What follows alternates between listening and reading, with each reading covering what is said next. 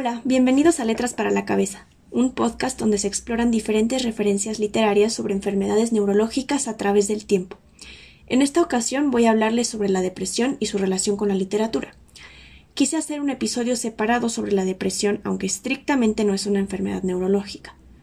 Lo hice y lo hago porque los trastornos depresivos se encuentran muchas veces presentes en enfermedades neurológicas, en la epilepsia es muy frecuente, por ejemplo, o en la demencia, entonces sirve entender la depresión como un trastorno independiente de estas enfermedades, pero que está presente muchas veces en ellas, sobre todo porque hoy en día tenemos alternativas para no prolongar esa agonía. La palabra depresión viene del latín depresio, que significa hundimiento. Es un trastorno del estado de ánimo y se dice que la depresión es la causa de más dolor y miseria a la que está sometida la humanidad. No es una enfermedad nueva, aunque parece que se está volviendo más frecuente. Existe al menos desde hace dos mil años y empezó llamándose melancolía por Hipócrates. Para él, la melancolía estaba causada por uno de los cuatro humores, la bilis negra o el mal humor, era la que provocaba la, la melancolía. Los médicos griegos y romanos señalaban que las personas mayores eran las que más sufrían melancolía. En el siglo II, Areteo de Capadocia destacaba que la melancolía era prominente en la madurez, en lo mejor de la vida. Celio Aureliano también afirmaría que la melancolía es más frecuente en los varones, especialmente en los de mediana edad. Difícilmente se presenta en las mujeres, decía, y también es infrecuente en otras épocas de la vida.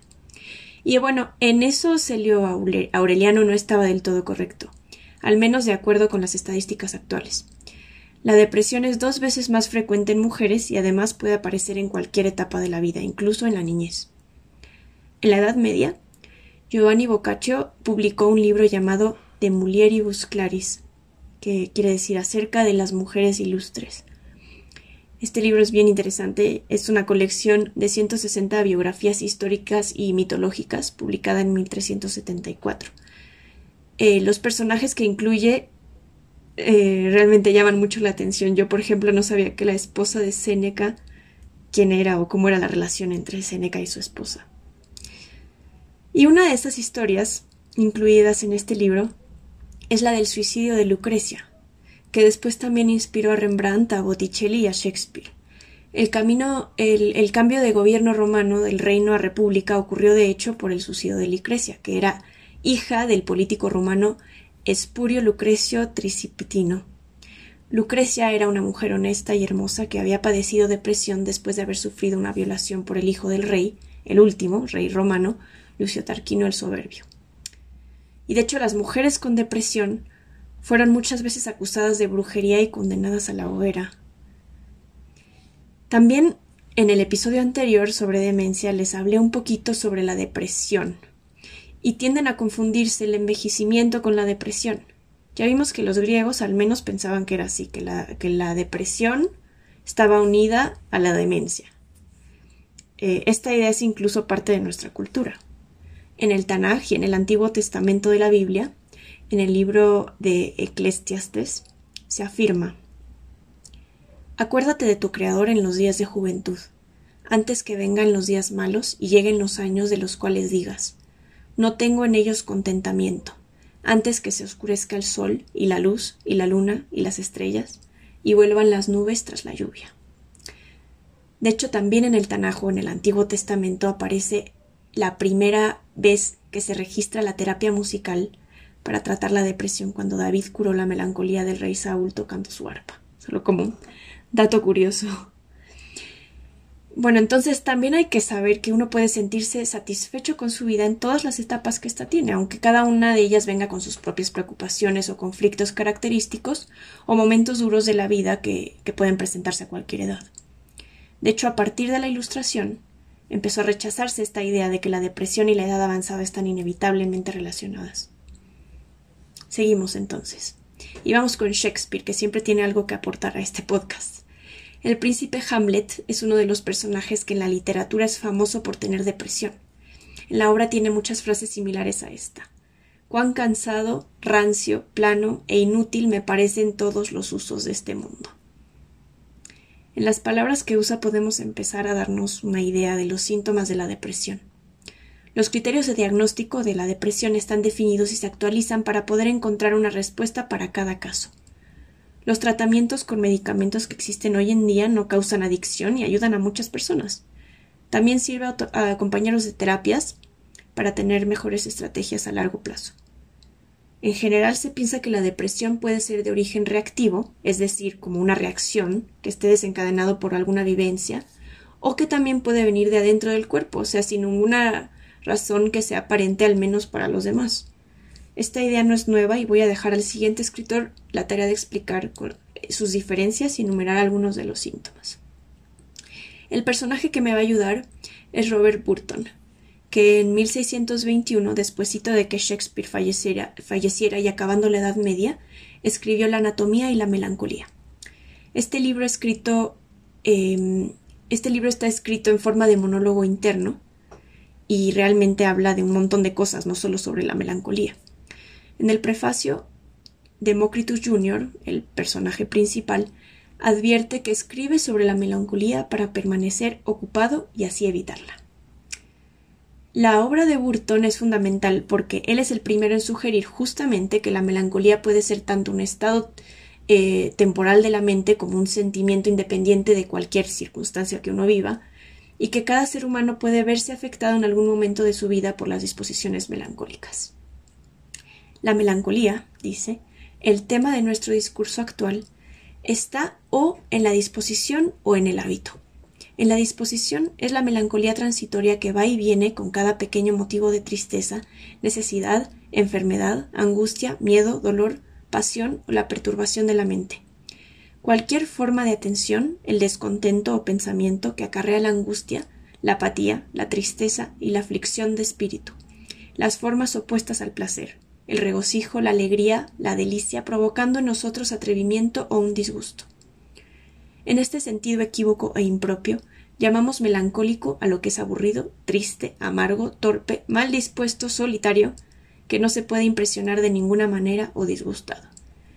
Y a partir de estas disposiciones melancólicas, ningún hombre que vive es libre, estoico, nadie tan sabio, ni tan feliz, ni tan paciente, tan generoso, tan divino, que pueda reivindicarse a sí mismo. La melancolía, en este sentido, es el carácter de la mortalidad. Además, en otra sección también habla sobre el aspecto social de la depresión, que es una de las explicaciones o teorías que existen en torno a esta. Dice los que han llevado una vida activa con cargos importantes, muchos negocios, capacidad de mando y numerosos individuos a su servicio, y que lo dejan todo de forma súbita, son vencidos por la melancolía en un instante. Burton se parece mucho en el estilo de escribir y referenciando a otros autores reales o inventados, y además escribiendo a veces con humor a otro escritor muy conocido y de mis favoritos, que es Borges. Aunque esto implica saltarnos casi 300 años, voy a hacer una pequeña paréntesis para incluirlo. Borges en su cuento eh, llamado La Biblioteca de Babel cita a Burton como una advertencia de un cuento más melancólico de los que él habitualmente tiene y además tiene su propia versión de la frase, melancólica que dice La escritura metódica me distrae de la presente condición de los hombres. Para escapar de la melancolía, Borges sugiere alejarse del tiempo. Uno llega a negar el tiempo, razona que el presente es indefinido, que el futuro no tiene realidad sino como esperanza presente, que el pasado no tiene realidad sino como recuerdo presente. Otra escuela declara que ha transcurrido ya todo el tiempo, y que nuestra vida es apenas el recuerdo o reflejo crepuscular, y sin duda falseado y mutilado de un proceso irrecuperable. En el siglo XIX, las pasiones eran consideradas las causas principales de la melancolía, y se decía que ésta de forma habitual se presentaba entre los veinte y los cuarenta años, y realmente poniéndolo en contexto no suena nada extraño que pensaran eso.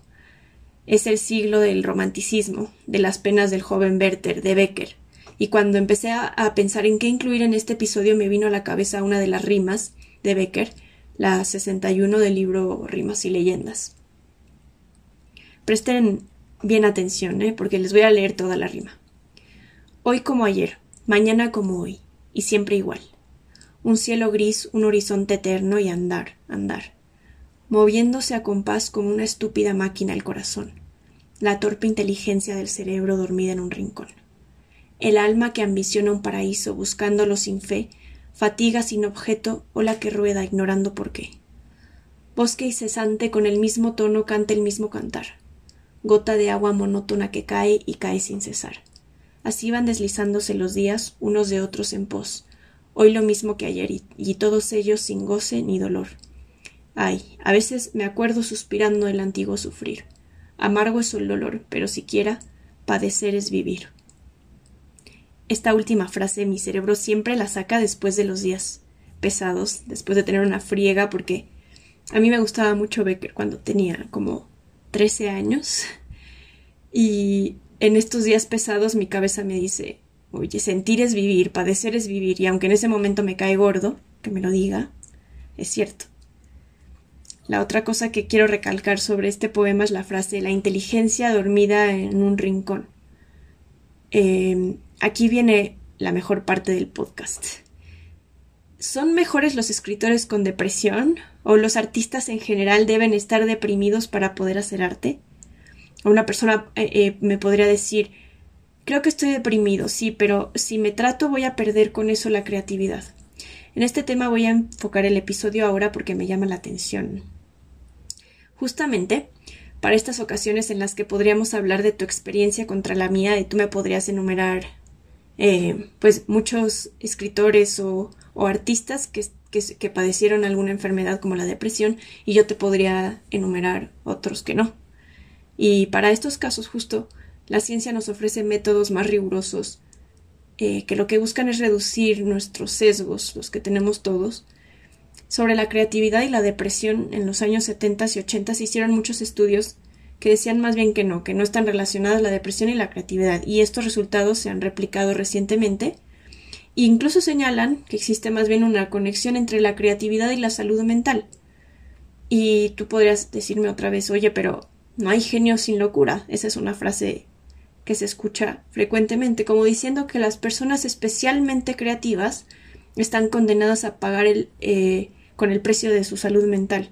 Y en cierto modo, como se ve incluso en lo que llevamos este episodio, la depresión puede ser la motivación o el impulso para crear arte o ser el tema del cual alguien escribe, como cualquier enfermedad puede serlo, y hasta cierto punto puede ser incluso terapéutico.